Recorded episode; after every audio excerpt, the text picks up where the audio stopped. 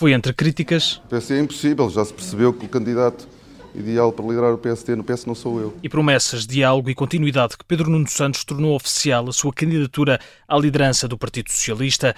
À saída do Largo do Rato, comprometeu-se em aumentar salários, sem revelar valores, e fazer avançar um novo referendo à descentralização, com críticas deixadas ao PS. Uh, Luís Montenegro tem a obrigação, pela sua própria uh, origem, de perceber a importância que seria para o país e para as diferentes regiões do país nós termos regionalização. É uma perspectiva centralista que o PSD sempre teve no país. Elegeu nós... Montenegro e não José Luís Carneiro como adversário nas diretas do PS, deixou medidas concretas para um programa eleitoral e prometeu continuar o trabalho de António Costa. Há muita coisa que nós queremos continuar. Este governo conseguiu produzir resultados muito importantes em muitas, em muitas áreas que nós queremos continuar, mas queremos, obviamente, dar um novo impulso. Antes foi a vez de José Luís Carneiro entregar a moção de estratégia, prometeu colocar o PS ao centro, disponível para o diálogo tanto à esquerda como à direita. Isso significa que o PS estará onde sempre esteve, no centro eh, político, no, sendo um partido eh, do socialismo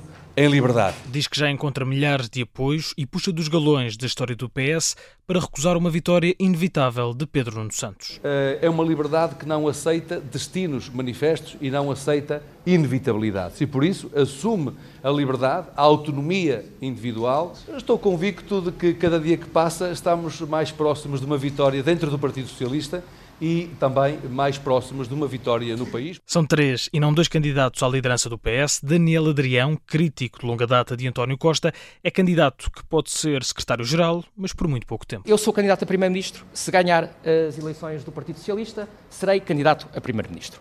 Eh, se for eleito primeiro-ministro, sairei da liderança do Partido Socialista porque eh, não concordo com a acumulação de funções entre Coloca a reforma eleitoral no centro da mesa para acabar com um sistema que considera aberrante e obsoleto. São as diferentes bandeiras de cada um dos candidatos a secretário-geral do Partido Socialista à saída do Largo do Rato.